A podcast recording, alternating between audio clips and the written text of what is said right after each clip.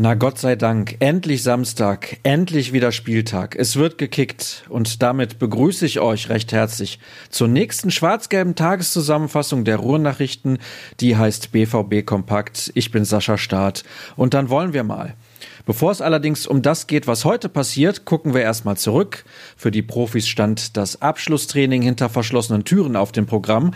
Daher wissen wir nicht, worauf Lucien Favre mit seiner Truppe den Fokus gelegt hat. Aber wir wissen, was in der Redaktion so Thema war. Zum Beispiel Jonathan David. Der Kanadier gilt aktuell als das größte Talent in der belgischen Liga und steht bei zahlreichen Topclubs auf der Liste. Auch der BVB hat ein Auge auf den 20-Jährigen von KA Agent geworfen. Dirk Krampe hat sich mit ihm genauer auseinandergesetzt und ein paar interessante Fakten und Aussagen gesammelt. Genau wie David Döring. Der hat bei der Pressekonferenz der Gäste mit Christian Streich genau hingehört.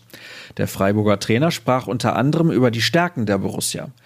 Die individuelle Qualität von Sancho, Reina und Hazard ist sehr hoch.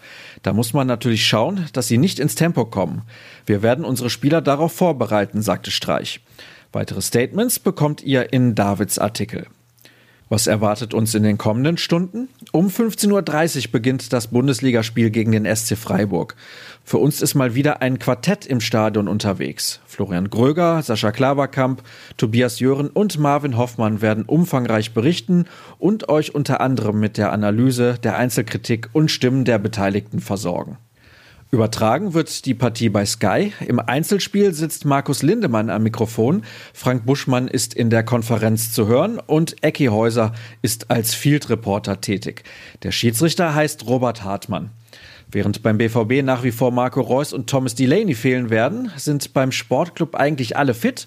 Allerdings droht Luca Waldschmidt mit Adduktorenproblemen auszufallen. Ein Vorbericht liefert übrigens eine Gastautorin. Daniela Frahm kennt sich bei den Breisgauern bestens aus. Als Robin Hood der Bundesliga gibt der Sportclub seinen Fans Rätsel auf und die Kollegin klärt auf. Wenn die Begegnung gegen Freiburg angepfiffen wird, ist eine andere übrigens schon beendet, nämlich die der U17. Um 11 Uhr empfängt die B-Jugend den Nachwuchs von Borussia Mönchengladbach. Und die Konstellation verspricht jede Menge Spannung. Dortmund ist Zweiter, die Fohlen liegen mit acht Punkten Rückstand auf Platz drei, haben aber auch ein Spiel weniger absolviert. Und das war's dann auch schon wieder von meiner Seite. Alles, was euch heute interessieren könnte, findet ihr unter ruhrnachrichten.de und weil es rund um die Spiele immer besonders schnell gehen muss, lege ich euch Twitter nahe, folgt at rnbvb und gerne auch mir unter Start.